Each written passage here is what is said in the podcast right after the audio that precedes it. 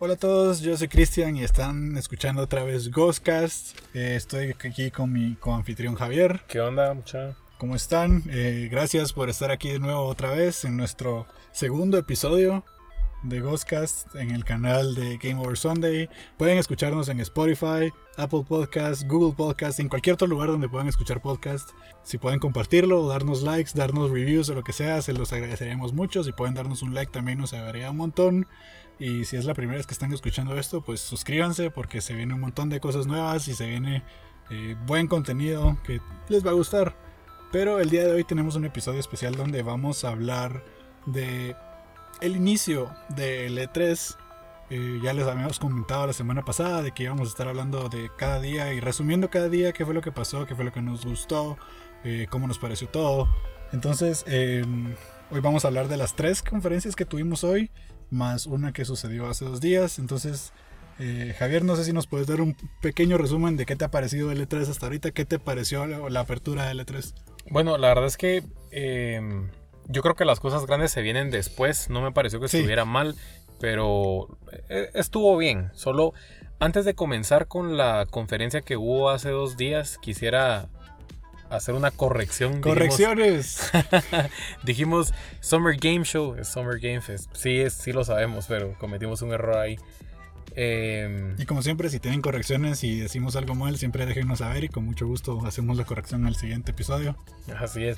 Así que vamos a arrancar primero con el Gearbox. Sí, eh, para dar contexto, como siempre, creo que a mí yo soy el que me gusta estar dando contexto. Gearbox es un eh, publisher y también es un eh, desarrollador de juegos, entonces hace papel de las dos. Eh, como desarrollador la semana pasada dijimos que era principalmente conocido por eh, Borderlands, pero también como publisher ha publicado cosas como Godfall, que pues es un juego que no hizo mucha bulla a final de cuentas para las nuevas consolas, o cosas como Homeland, al menos ellos son los dueños de Homeland. Y bueno, eso es Gearbox y creo que con eso entonces podemos pasar. Creo que es una buena... Eh, un buen puentecito para empezar con Homeland 3. Sí, sí, contanos vos un poco ahí de Homeland. Pues realmente no, sé mucho. Yo nunca fui una persona que jugó Homeland. Lo he escuchado, he escuchado el nombre, pero no soy una persona que lo conozca mucho. Sé que es como un shooter, creo yo. Eh, si no estoy mal, hubo uno que salió como en el 2012 o algo por el estilo. La cuestión es que anunciaron que, o bueno, ya lo habían anunciado, pero siguieron confirmando que siguen trabajando en Homeland 3. Y no hubo nada más que eso. De hecho, toda la conferencia de Gearbox fue principalmente centrada en la película de Borderlands, que me pareció súper extraño. O sea, estamos hablando de E3 y vienen y empiezan a hablar de películas. Pero no crees que, o sea, ya Gearbox ha estado hablando de Borderlands desde hace un montón de tiempo. O sea, siempre presentan Borderlands. No, siento yo que ya está como muy quemado. Randy Pitchford no sabe hablar de nada más que no sea Borderlands. es, ya demasiado. O sea, ahora es más. O sea, ahora para presentar algo nuevo surgió Wonderland, que terminó siendo. sí, es Tiny Tina's Wonderlands, que no lo, no lo anunciaron durante Gearbox, lo anunció Jeff Keighley en el Summerfest. Eh, pero aquí volvieron a mostrar el mismo trailer, que qué aburrido. Eh, tal vez si hubiera sido original. Ah, o sea, creo que se dan cuenta que nosotros no somos personas de Borderlands. Eh, existe y qué bueno a la gente que le guste, pero yo no nunca hice clic con Borderlands, nunca ha sido lo mío. Entonces sí, tenemos Tiny Tina's Wonderlands, que es Borderlands, pero con un tema de Dungeons and Dragons. Sí. Y lo mencionaron y dijeron, ah, sí, tenemos goblins y dragones y ya. Sí, sí, la verdad es que, bueno, yo la verdad es que la, presentación de Gearbox no la calificaría como, no, diría que fue algo increíble en el... Ah, hablando de calificaciones, de 1 a 10, ¿cuánto le das? Yo le daría a Gearbox 5 eh, de 10. Me parece que han estado mostrando mucho de lo mismo, han estado eh, comenzando a crear a crear, entre comillas, cosas nuevas a partir de lo que ya existe. Sí, no había nada. Siento que no. No había eh, nada. La verdad es que Gearbox eh, le voy a dar un 5 de 10. Sí, para alguien que no, para mí Borderlands es cualquier cosa, es como, eh. ¿Cuánto le siendo, darías? siendo, siendo exagerado, diría 0 a 10 porque no me dio nada, me dio sueño. Supongo que por lo menos causó algo entonces. Bueno, pero al menos te dio sueño. sí, no, creo que no es, lo dejaría un 3 de 10. Buah, No sí, tuvieron o sea, pasaron que- todo el tiempo hablando de la película y Randy Pitchford en el estudio. Randy Pitchford es una persona que me entretenga. Sabe hacer juegos, sí, pero no me entretiene él. Y ver todo lo de la película fue como que no estoy aquí para ver película. Sí, no, la verdad es que no. Bueno, entonces vamos a continuar con Ubisoft, que yo creo que ahora se viene algo un poquito, un poquito más interesante. Tampoco, Considerablemente más sí, interesante. más interesante que Gearbox, seguro que sí, fue, sí lo fue. Entonces, bueno, eh, la presentación de Rainbow, que ahora han metido hasta zombies Sí, y ajá, entonces y- eh, Rainbow Six es una franquicia de Tom Clancy eh, bastante conocida, viene existiendo de tiempos, por lo general siempre ha sido como que un shooter eh, táctico donde las personas tienen como que diferentes roles, tenés como que médicos, tenés recon, tenés heavy duty. eh, ha existido bastante tiempo. Rainbow Six Siege fue la última versión que habían sacado Rainbow Six, que fue un hit eh, para multiplayer.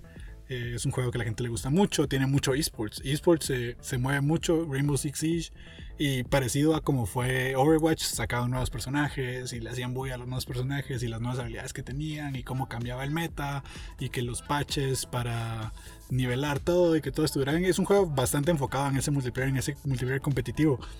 Y ahora viene Rainbow Six Extraction, que es agarrar ese motor, esa fórmula y meterle zombies.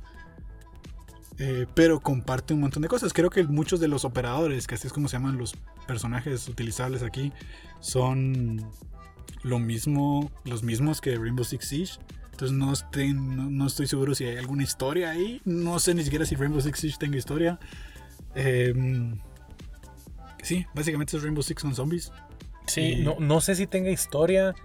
Eh, a mí lo que me parece muy entretenido de Rainbow es la forma en que se juega el... el- la, la forma que, en que se juega, pero más que eso, tal vez las opciones que te da dentro del juego. O sea, poder, eh, poder realmente ser muy táctico. Esa es la, creo que la palabra correcta.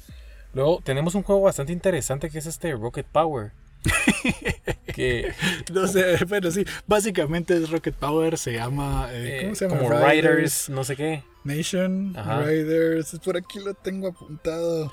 Bueno, pero lo interesante de este juego es que eh, te deja como que sentir de alguna manera esa adrenalina de poder ir en una bicicleta, En ir bajar, bajando la ir montaña y todo esquí, eh, puedes ir haciendo snowboard. Sí, eh, como que todos estos tipos de deportes como más Extremos. extremos. Ajá. Me, me pareció interesante. Se mira verdad. bonito, se mira como. Y creo que te lo estaba diciendo antes. Se mira como un juego que puedes agarrar, eh, lo encendés, encendes tu, tu compu, tu consola y te pones a jugar un rato ahí. Pasas un. Bajas un par de montañas, eh, ganas un par de puntos, ganas un par de estrellas, conseguís un par de trajes nuevos. No sé. En el que puedes dedicarte y pasar tiempo ahí sin preocuparte de que la historia ni no sé qué. Creo que es un juego divertido. Se mira Sí. entretenido, o sea. Y, y más para nosotros que, que tuvimos ese Rocket Power cuando El estábamos- Rocket Power de niños. Ajá. que Sí. digo la caricatura de Rocket Power es como es divertido, se mira entretenido. Se mira entretenido. No Ojalá, es o- ojalá metan al hawaiano, decís vos. sí, se mira bien entretenido. A ver qué tal está. Eh, luego seguimos con eh, Far Cry 6, que ya lo habíamos mencionado. eh, Far Cry 6 lleva haciendo bulla desde hace ratos, ratos, ratos y es más Far Cry. El punto de venta esta vez es que tiene a este un señor de Esposito, Esposito Ajá. como el villano. eh, que es el que salió en ¿cómo se llama? The Mandalorian Mandalorian. Salió en Breaking Bad, salió en todos lados, está saliendo ahorita ese señor. Sí, y aquí hay una cosa interesante que Ubisoft dice que ellos no se meten a todo esto Lo de dijeron. política y no sé qué, y al final terminó siendo una inspiración para este personaje. Eh, Sí, porque me recuerdo cuando salió Far Cry 5, ellos hicieron ese comentario de que nuestros juegos son juegos, no son... no tiene nada nada que ver con y política. ajá. ajá. Y, y en este dijeron, sí, es definitivamente político. La verdad es que con lo que he visto... Y terminó siendo una inspiración Fidel Castro para el personaje. Cabal, ¿no? no, pero ponete lo que digo es que ni siquiera me parece realmente político, simplemente me parece como que ah, se inspiraron el Fidel Castro, es como decir, eh, Palpatine se inspiró en Hitler. Ajá. O sea, realmente no, no, no creo que estén metidos en política tampoco. No, no es eso. No pero... quieren dar un mensaje en particular. simplemente algo normal como, ay, ser, ser un tirano es malo. Es un personaje. Lo que no me gusta, y te lo digo, yo detesto cuando hacen eso en, en, los juegos, en las películas, en las series, es cuando usan latinos y empiezan con el spanglish. Yo sé que yo utilizo Spanglish. yo, digo, Montana. yo digo cosas como publisher y van a escuchar en otros videos que voy a hacer donde hablo con palabras en inglés. Pero la verdad es que la mayoría del contenido es en inglés, entonces vos de alguna manera como que absorbes. Ah, porque yo la mayoría de juegos yo los juego, yo juego en, inglés mis juegos toda la vida lo he hecho, me acostumbré, entonces es como mi manera de decirlo. Yo consumo la mayoría de noticias en inglés y todo, pero me molesta mucho, o sea, no es gran cosa, no es como que me haría odiar un juego, pero cuando vienen en este trailer, por ejemplo, es como que sí, I told you, no sé qué, mijo, es como, ay, no, no me gusta, bueno, eh... Eh, también de Far Cry 6 no ha salido el juego, pero ya están mostrando un Season Pass que no me gusta cuando se ponen así como que no ha salido el juego, ya tenemos el DLC preparado. Debería, si es así, deberían tenerlo listo de una vez. Honestly, la verdad. Em, ya está el, Spanglish, mira. Ah, ahí está tu Spanglish. En fin, la hipotenusa. eh, donde puedes jugar como que en un mundo de, en, el, en la mente de los villanos anteriores de Far Cry. No sé si quieren mostrarlo como que si están en, un, en el limbo o en el infierno o algo así. Se ve interesante, pero no explicaron nada. Solo dijeron, ah, puede ser los villanos y ya, punto. Se acabó. Sí. No sé sí, qué sí la verdad es que, bueno, de Far Cry pues ya sabíamos que era... Far Cry es más Far Cry. Sí, Far Cry, Far Cry, ajá. Luego, siguiendo hablando de Far Cry un poco, Avatar. que es que termina sí, siendo Far Cry pero en Pandora. No, es Far Cry Pandora, sí. pues mira, yo sé que mucha gente le, le, le, va a emocionar Avatar. A mucha gente le gusta Avatar, a mucha gente le gustó la película. O sea, por algo es la película más taquillera, ¿verdad? Sí. Pero mm, no mostraron nada. O sea, mostraron Pandora, pero Pandora ya lo hemos visto en las películas. ¿Qué mostraron que uno diga, ah, qué buen juego se mira este? Porque va a ser en primera persona. Creo que lo dejaron bastante claro con que habían tomas donde se miraban las manos desde la cabra de, los Navi, pero ¿de ahí qué? Sí, al final, mira, lo que presentaron fue... Eh, no presentaron nada que no hayamos visto antes o, que, o de lo que no hayamos sabido antes en la en todo lo que es este mundo de Avatar y demás. Yo creo que en el eh, mundo, en todo lo, lo, que sea Ubisoft no vimos, en ese sentido no vimos nada nuevo. No. Nada, o sea, esta, esta presentación fue Ubisoft siendo Ubisoft. No, no, no, no hubo, no tomaron riesgos, no nada. Y se muestra bastante con este juego de Avatar, se mira precioso. Y por algo es que solo va a salir para Play 5 y Series S y X. Pero de ahí a que se mire bonito, a que me enganche. O sea, creo que Ubisoft, eh, por, por, momentos uno dice, wow, si entienden que cuando muestran un juego queremos ver gameplay. Y después terminan la conferencia con algo como esto. Sí. No, creo, creo que Avatar eh, podría llegar a ser un muy buen juego, sí. pero realmente ahorita lo que vimos fue eh, solo como que cortos de cine, o sea, no vimos realmente un gameplay. Es más, me parece, no vimos... me, me, parece que, que, vimos más de cómo se van a ver las nuevas películas de Avatar que del juego en sí. Sí, sí. Y también está como muy quemado ya todo ese rollo de, de que el humano destruye la naturaleza y demás. Sí, y... o sea, no, y, no, y, y, como lo único enemigo que mostraron fueron los humanos. Sí. Los helicópteros de los humanos y los robots. Y no es como que, ah, bueno, ¿qué más hay en Pandora? No creo que los humanos y los navis sea lo único que hay en Pandora, ¿no? Bueno, eh, esperemos a ver qué es lo que nos presentan. Tal vez eh, nos enseñan algo nuevo. Esperemos que sea así. El otro porque... año. Entre sí, el 3 del otro hasta año. El otro año hasta el otro año.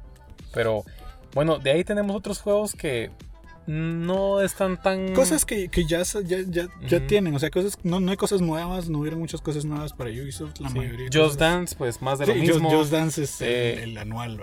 Rocksmith, que solo Ajá, me gustaría creo, mencionar. Creo que, que, que, Rocksmith es uno donde vos puedes hablar porque vos tocas guitarra y has sido bastante aficionado y estudiado en guitarra toda tu vida. Sí, pues Rocksmith lo que me gustaría mencionar es que. Eh, para mí es un juego que no tiene tanto potencial en el sentido que Rocksmith no te enseña cómo tocar guitarra, o sea, uh -huh. te enseña cómo cómo van los acordes de una canción, pero cada canción requiere una técnica diferente.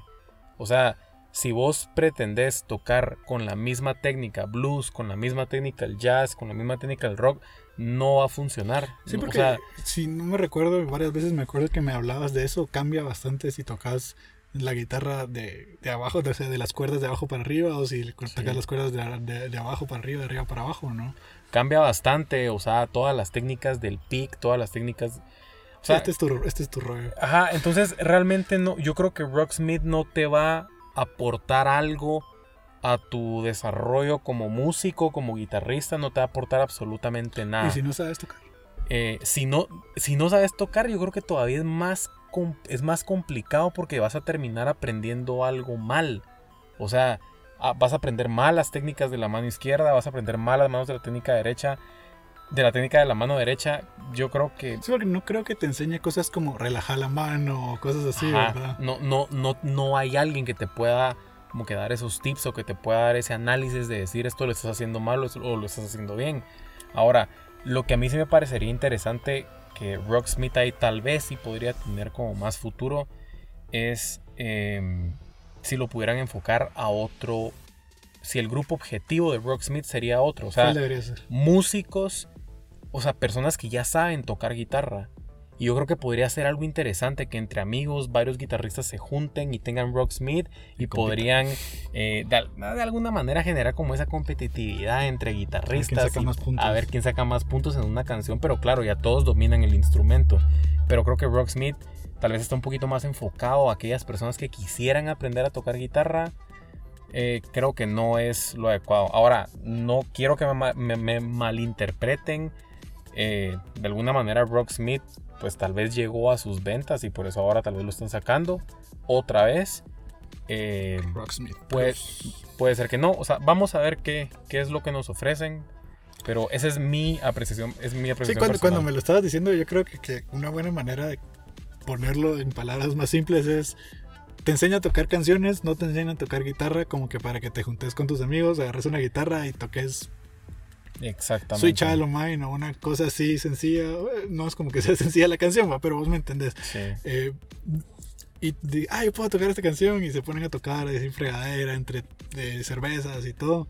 Pero no creo que te vaya a volver, o sea, no te vas a volver el próximo. No te vas a volver el próximo. Slash. Eh, sí, no. Con, con, con, este juego. No te vas a volver el próximo Paul Gilbert en este juego. No, no va a pasar.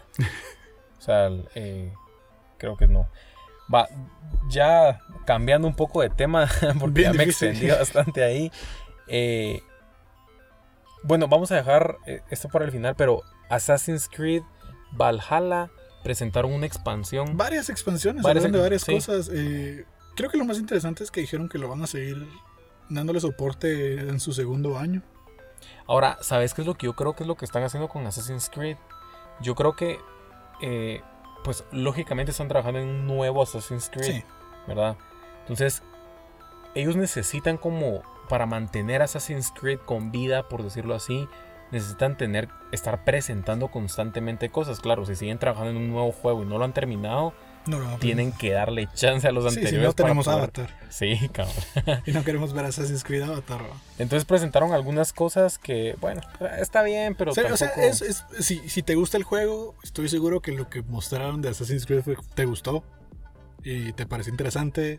Y, y, decís, ok, qué bueno que voy a tener, sí, que voy a poder seguir jugando este juego. Eso me gusta. Que no solo saquen el juego y ahí se queda, sino que hay, hay soporte continuo y que es gratis. Eso me gusta bastante. Cualquiera le gusta jugar más y pagar menos, ¿no? Pero, o sea, que sigan apoyando el juego de esa manera y a las personas que compraron el juego de esa manera, perfecto. Eh, creo que lo dije la semana pasada, el nuevo Assassin's Creed como son ahora no es mi, los, como me gusta mi Assassin's Creed. Me gustaba más como eran antes, ahora parece más un RPG, un God of War, un algo así, no sé. Un Dark Souls tal vez. Eh, pero sí, ya no es mi rollo. Eh, pero por los que está ahí, qué bueno. Sí. Eh, y la verdad es que las cosas que agregaron las expansiones tampoco son tampoco tan... O sea, presentaron lo de París, lo de las nuevas armas, eh, los, los vestuarios o los skins y eso. Seguro que la gente que mira Vikings está engasada con eso y le gusta todo lo que van a ver. Seguro. que también es un tema bastante quemado, ¿no? Hoy en día sí, de Toda hecho, la parte nórdica. eh, nada más en estos dos días, bueno, estos sí, dos días básicamente que hemos tenido de tres, ya he visto como tres juegos nórdicos. Eh, y sí, eso sin hablar de God of War, ¿verdad? Porque sabemos que God of War está por ahí. Sí. God of War sí lo voy a dejar aparte porque este sí. Sí, pero no, o sea, va de lo mismo. O sea, hay- muchos juegos ahora adoptaron el- el- el- el- la mitología nórdica. Y encima tenemos Loki en Disney Plus. y- sí, no sé, creo que no. Yo estoy un poco cansado de lo nórdico. Sí, En su tiempo me llamaba la atención. Ahora eh, sí, como que, como que no. ya pasó. Ya mucho. ya está muy quemado. Entonces, con, bueno, nosotros vamos a terminar aquí eh, Ubisoft porque creemos que tal vez de alguna manera es como lo más... Sí, de lo- demás que mostraron eran solo updates para juegos que ya tienen For Honor. eh, gente que- o sea, y es, aplica lo mismo de Assassin's Creed. A la gente que lo tiene y le gusta, pues qué bueno que le sigan dando soporte. Sí. Pasamos entonces con Devolver, que... eh, chistoso como siempre. No, no pasamos a Devolver, se te olvidó Mario. Ah, se me olvidó. Y es lo más importante de Se supone que era lo que, con lo que íbamos a terminar Ubisoft. Bueno, ¿no? lo más importante, debería haber- apreciación personal como, como nuevamente. Yo diría que en general sí es lo más importante. Sí. Pero va, eh, Mario Rabbids, eh, Stars of Hope. Sí. Sí, se llamaba Stars of Hope. sí, sí, sí. Ahorita te lo voy a confirmar, pero sí. Bueno, ¿Pero cómo lo viste? La secuela de Mario Rabbids eh, con una cinemática muy bonita, muy bonita la cinemática, se mira bien bonito, creo que le van a sacar el juego al, al Switch.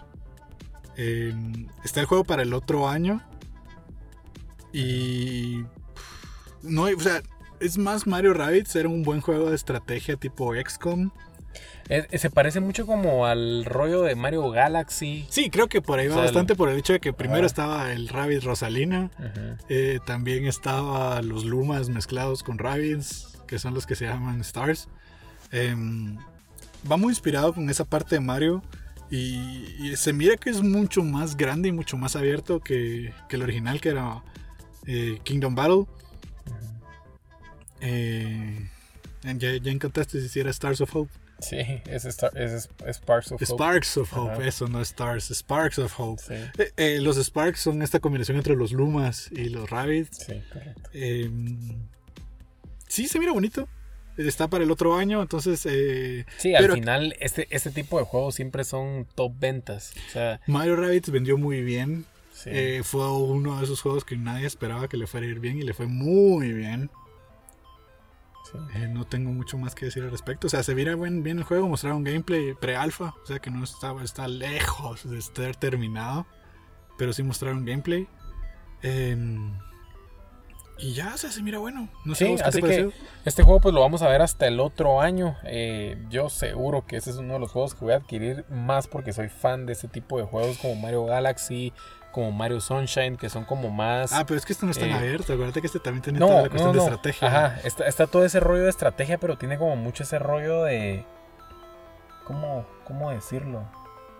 Eh, bueno, es Mario al final, pues, o sea, ¿qué, qué te puedo decir? Pero, pues sí, eh, es un juego que me da mucho la atención y que seguro lo voy a adquirir. Y sigue demostrando que la, la relación entre Ubisoft y Nintendo sigue estando fuerte.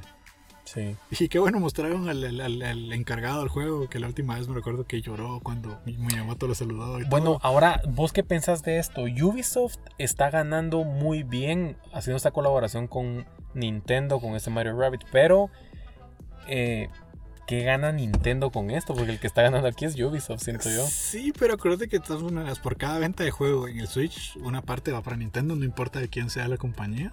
Primero, segundo, están dándole un juego de Mario a Nintendo eh, sin que ellos tengan que poner el capital o las personas para trabajarlo. Ajá, Ubisoft Ujú. se los está dando y ellos no tienen que poner mayor cosa. Eh, al final a Nintendo le interesa bastante tener apoyo de, de empresas que no sean Nintendo. Porque es una de las cosas más importantes para una consola, ¿verdad? Que hay variación de juegos de diferentes compañías. Claro. Es una buena, eh, eh, es una buena relación en donde los dos salen beneficiados. O sea, tienen un juego de Mario sin tener que poner a su equipo de Mario a trabajar.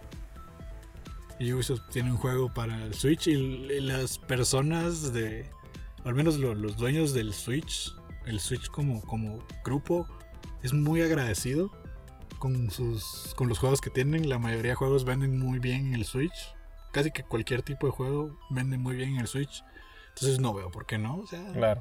¿Le va bien a los dos? Sí. Calificación. Eh, bueno, yo a Ubisoft sí le voy a dar 6 de 10. 6. Ah, este estás... Voy a cambiar mi calificación de, de Gearbox. A ellos sí les voy a dar 3 de 10 y le voy a dar a Ubisoft 6 de Yo le doy 7 a Ubisoft porque me gustó mucho eh, el hecho de que la mayoría de juegos que mostraron estuvieron mostrando gameplay. El único que puedo decir que no lo hicieron fue em, Avatar. Lástima que terminaron así. Es más, yo creo que tal vez hubieran podido cambiar Avatar y Mario Rabbids de, de, lugar. Y hubiera sido genial. Pero sí, 7 de 10 creo que el easter estuvo bien. Ay, no, ni siquiera mencionamos que Mario Rabbit se liqueó hoy en la mañana, en la madrugada. Ah, sí. Vos me mandaste la página. Sí, alguien a la, en la madrugada puso el juego en la página de Nintendo antes de que lo anunciaran y todo el mundo fue como que, ah, pues eso es lo que se viene más tarde. Yo te lo había comentado, a alguien despidieron hoy. Ojalá que no lo hayan despedido. Pero pobre persona la que hizo ese error. Pero ¿cómo, cómo es que cometes ese error? Yo creo que pusiste a M en lugar de PM. Ah, sí, mataron la sorpresa. Bueno. Entonces continuamos con Devolver ahora, ahora sí. Sí, Devolver, ahora sí pasamos a Devolver. Devolver, em, lleva ya años haciendo su evento digital que es una parodia Sí. A todos los demás eventos de todas las demás empresas. Sí, al final siempre se burlan de la industria. De absolutamente todo, todo. El primer juego que mostró Devolver decía todo es gameplay, nada está hecho como que de antemano, nada, ni nada es una cinemática. Y, y ver eso justo después de que Ubisoft terminó con Avatar fue como que, oh sí, o sea, están hablando de Ubisoft, aunque probablemente también están hablando de Microsoft bastante. De hecho, siento que Microsoft fue de los que más se burlaron. Principalmente de Microsoft. Con este su Purchase Exclusive, algo así que ponían y su Devolver Game Pass Plus Ultra, algo así, Max. con todas las, suscripciones, se burlaron bastante todos los servicios de suscripción de Disney, de todo, todo, todo, se burlaron de absolutamente todo. Lo que es que, o sea, ya demasiadas suscripciones ahora. ¿Cuánto o sea, ¿cuánto gastaba en suscripción? Si vos quisieras, o sea, realmente adquirir la todas las suscripciones, es que sería demasiado. O sea, no me sorprendería que luego venga una empresa que termine juntando todas las suscripciones y, que te cobre una suscripción por ciertas. Como que estuvieras adquiriendo un, cable. paquete de cable. Básicamente, yo creo que por algún día vamos a ver algo así. una empresa que, que te diga, bueno, comprame a mí y yo le pago a todos ellos y cable que eso era el cable originalmente, ¿verdad? Era una empresa que reúne a todos estos y te los vende a vos por un precio más cómodo. Exactamente. Pero hablando de Devolver, la presentación sí creo que la, se puede dividir en juegos y en la presentación. La presentación estuvo chistosa. Siento que no ha sido la más graciosa que han tenido. La primera fue el hit. La primera fue el hit. Esa fue la. No, no, no la han superado hasta la, ahora. La, la, chava sangrando de todos lados y los futures, futures, future. Aunque estuvo, estuvo bien. Tuvieron buenos chistes. Sí. Eh, me gustó cuando estaba este dude diciendo que los survivors de su suscripción y era subscribers, pero se seguía confundiendo diciendo que eran survivors. Eso estuvo muy chistoso. Sí. Em, ahora, los, bueno, los juegos no están mal, la verdad. Devolver siempre presenta buenos juegos. El problema que tengo yo con Devolver es que nada de lo que presentan es como que me sorprenda mucho, me emocione mucho. O sea, se miran como buenos juegos. Pero no, o sea, y no es por decir que sea malo eso, porque no todas las compañías pueden ser Sony, no todas pueden ser Nintendo, no todas pueden ser Xbox. Sí, porque ahí tenemos eh, Death Door. Creo que Death Door fue tu favorito mi favorito totalmente. O sea, el, arte de ese juego. El, gameplay se mira muy rápido. la velocidad con la que estás jugando ese se, juego. Se, ve que, o sea, que lo puedes empezar a jugar y lo entendés, pero si de verdad quieres volverte bueno en el juego, vas a tener que dedicarle un montón de tiempo. Sí, se mira muy interesante. Eh, Wizard with a Gun. El arte se mira muy bonito, es como dibujado. Eh, se mira bonito, se mira, es isométrico, o sea, como desde la, la cámara es desde arriba es como una mezcla de XCOM por un lado, porque es como que el sistema es de, cuadritos, pero también me recuerda un poco a The Binding of Isaac, porque me imagino que va a ser así de que vas por ahí, te morís, volvés a empezar, o tipo, tipo Hades. Eh, se mira bonito. Sí. Eh, bueno, y ahí tenemos dos. Sí, tenemos eh, dos más de los que quisiéramos hablar porque... Ah, pues, Trek to Yomi fue el que dije, este, el primer juego que mostraron y donde decía todo esto es gameplay, nada de esto es cinemático. Y para que sea solo todo gameplay se mira muy bonito. Es un juego como de samuráis en blanco y negro en dos dimensiones. Sí, yo te comentaba que me llamaba mucho la atención el gameplay porque me, recordaba un poco a Samurai X. No, no tiene nada que ver con Samurai X, ya lo sé. Pero pues es de samuráis y, Fíjate que yo como pensé, que al ver como que los estilos con los... Yo cuando lo vi pensé en Ghost of Tsushima. Bueno, Ghost of Tsushima. Lo que pasa es de que Ghost of, Tsushima es otro rollo también. Sí, hasta está saliendo un juego a 30 mil veces la plata para hacerlo, pero. Sí. Se mira bonito y se mira, las gráficas se miran geniales. Y creo que, que, el hecho de que hayan puesto que todo eso era gameplay lo hizo solo ver mejor.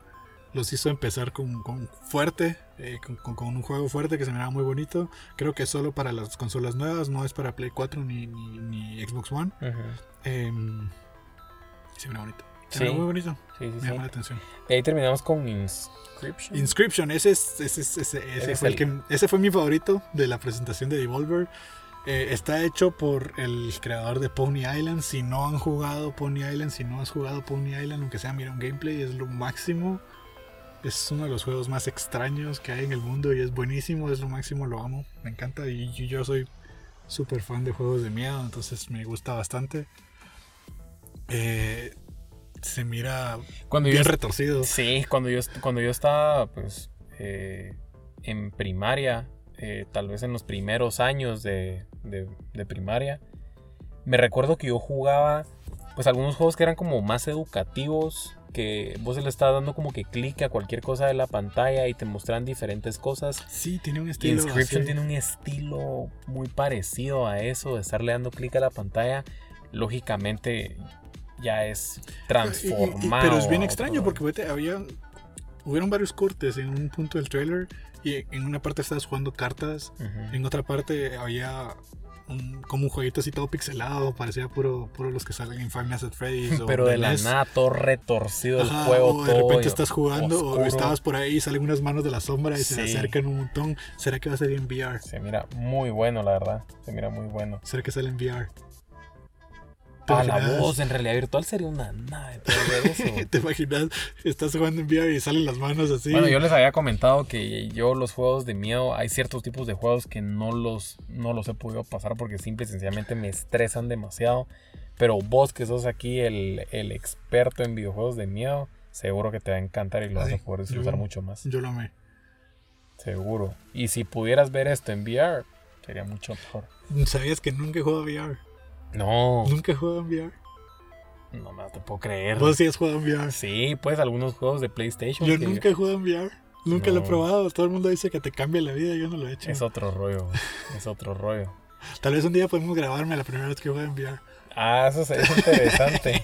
Ponerte en esos lugares donde está estás en un, en un edificio y estás como que te caes. No, mira, pues ponerme en uno. Hay uno escuché una vez que estás en un barco y salen monstruos del agua y todo. Yo tengo como que miedo al agua abierta. Ah. Tal vez en uno así y ver cómo reacciona, eso podría ser divertido. Vamos a ver cómo, cómo te va. Calificamos Devolver. ¿Qué te pareció? Devolver no está nada mal. Yo sí le daría un. Mm, no le doy un 8, tal vez un 7.5, ¿no? Sí, 7.5 de 10. Sí, yo creo que lo, tengo parecido con, con Ubisoft, también un 7 de 10. Eh, estuvo divertida, estuvo bonito, tuvo buena información, tuvo buenos juegos. Eh, nada, con que hayan tenido Scripture para mí es el hit. Em, no fue tan chistosa como otras veces y ese es el problema con Devolver. Puedes como que separarlo en la comedia y la parodia que hicieron y los juegos en sí. Y aparte los juegos, sí. No hubo nada que dijera yo, ah, genial, pero me gustó mucho. Sí, no, estuvo bastante bien. 7 de 10, yo 7.5 de 10. Y continuamos ahora sí con uh. Summer Game Fest. No, game, no, no, no, show. nada, Game, Fest. Por el Dorito Pope, el papa de los Doritos, Jeff Keighley. Jeff Keighley, que no eh, estuvo nada mal. No estuvo nada mal, a pesar de que hay que disculparnos con Jeff Keighley. Yo sé que jamás nos va a escuchar, pero nos estábamos burlando de él. Todavía lo, sí, estábamos hablando un poco de que él se está adjudicando el E3. Y eh, ha tenido lo mejor hasta pudo haber dicho sí pudo haber dicho algo que tal vez sí parecía pero ha tenido la mejor presentación sí estuvo bastante bien bastante bien eh, a ver Ahí hay varias cosas bien interesantes. Sí, yo, yo principalmente no quiero ahondar mucho porque eh, no, no, no mostraron mucho tampoco, pero me gustó que vimos la variedad de juegos. Creo que fue lo que más me gustó. Una gran variedad de juegos, desde juegos eh, como Tales of Arise, que es uno de los que quiero, es un RPG, una serie de RPGs eh, de Bandai Namco. Y ahí está el primer, la primera pepita de Bandai Namco, está apoyando a Jeff Keighley, pero me gustó que lo viéramos. Se mira bonito. Eh, todos esos juegos anime me gustan un montón también. Em, no tengo mucho que decir, pero creo que lo más bonito de esa presentación fue la variación de juegos que vimos. Todo el tipo de juegos diferentes que vimos. Sí, vimos un par de cosas bien interesantes como Evil Dead, por ejemplo. Oh, sí. O sea, eh, Evil Dead es lo máximo. Sí. Yo me recuerdo yo, yo cuando vi la película. ¿Cuál de todas? La última que salió de Evil Dead. Ah, la que es con la chava esta de Purgatory. Ajá, cabal. Eh, mira, no te, no te voy a decir si fue buena o mala, pero sí me recuerdo que me estresó bastante esa película. Pero es que lo mejor de Evil Dead es cuando. O sea, es de miedo, sí, pero cuando están haciendo el miedo ridículo, es súper exagerado, que hicieron a partir de la 2 y todo lo que es con Ash. Eh, Bruce Campbell, él es lo máximo con su mano, sierra eléctrica. Sí, no, y también pues están rescatando todo, como que la esencia de Evil Dead, todo la parte del Necronomicon. Sí, sabes, se parece bastante, no sé si has escuchado, has jugado Dead by Daylight. Dead by... Sí, sí, sí. que básicamente, para los que no saben, eh, el juego es, es un grupo de supervivientes y una persona es el asesino. Entonces, eh, unas, o sea, las personas que están jugando tienen que sobrevivir y el que es el asesino tiene que matarlos. Básicamente es esto lo que estamos viendo con Evil Dead. Es un grupo de ex protagonistas de las películas de Evil Dead intentando sobrevivir y alguien es el demonio del Necronomicon poseyendo cuerpos humanos, intentando matar gente. Y para los que no saben qué es el Necronomicon, es como la Biblia satánica, digamos. Eh, hay varias versiones, sí, porque creo que, al menos en Evil Dead la idea es que despierta, trae este ente del, infierno. Pero sí, ese es... Es, es digamos que... Históricamente es, un libro darks. Sí. Que en teoría pues nadie sabe nada de eso. Algunos dicen que está oculto por en el Vaticano, otros dicen que no existe. Después este va a ser Ghostcast conspiracional. Ghostcast conspiracional. y ahora lo, lo, más importante de la presentación del Summer Game Fest, el cierre. Creo que todos estaban viendo el Summer Game Fest por, por eso. Sí, y como dije, el hecho de que estuviera Tales of Arise dio una pepita de, ay, Bandai Namco está apoyando a Jeff Keighley eh, y es por fin George R. R. Martin terminó algo. Eh, Él es el escritor de Game of Thrones, que por cierto no ha terminado los últimos dos libros y no, no hay manera que los vaya a terminar. Por algo el final de la serie fue tan malo. Eh, Elden Ring, de Bandai Namco, publicado por Bandai Namco y desarrollado por From Software que son los de Dark Souls, los de Demon Souls y los de Bloodborne. Los de Bloodborne. Y Sekiro. Se ve principalmente como la influencia de Bloodborne y Dark Souls, ¿no? sí, ajá, siento que, yo vi más Dark Souls que cualquier otra cosa. Eh, ese ese terror, o sea, porque no es un juego de miedo, pero la, temática es de terror. Como más oscura. Ajá, es de, de, estás en un mundo de muerte, un mundo gris, un mundo acabado, un mundo lleno de monstruos. Eh, ahora, lo que me llama la atención es ver qué fue lo que hizo George ahí. Porque si nos vamos por Game of Thrones, él también es una persona muy negativa en ese sentido. Sus mundos son bien grises y muertos y de todo. Pero tiene un poco más de historia él. en cambio, eh, From Software históricamente sus juegos han sido como que hay historia por ahí, pero te toca a vos irla a buscar y nunca nada es final. Entonces no sé cómo voy a hacer en el caso de Elden Ring, pero se mira bonito. Se mira, genial. y nos dieron fecha de lanzamiento, que es una semana de Pokémon Arceus. O sea que enero está cardíaco, enero va a estar intenso con dos juegos enormes. No voy a decir si van a estar buenos o no porque no han salido. Pero sí. Están enormes. Son juegos muy, muy grandes. Sí. Creo que vos me habías dicho cuando vimos, cuando te mostré el trailer de Elden Ring, me dijiste que las gráficas no te habían parecido como que. No, no me parecieron tan bien, pero lo que pasa es que recuerda que este tipo de juegos, pues no lo, no lo van a sacar solo, digamos, para las consolas de última generación. Como Demon Souls. El remake de Demon Souls se mira precioso, pero creo que es solo para Play 5. Sí, sí.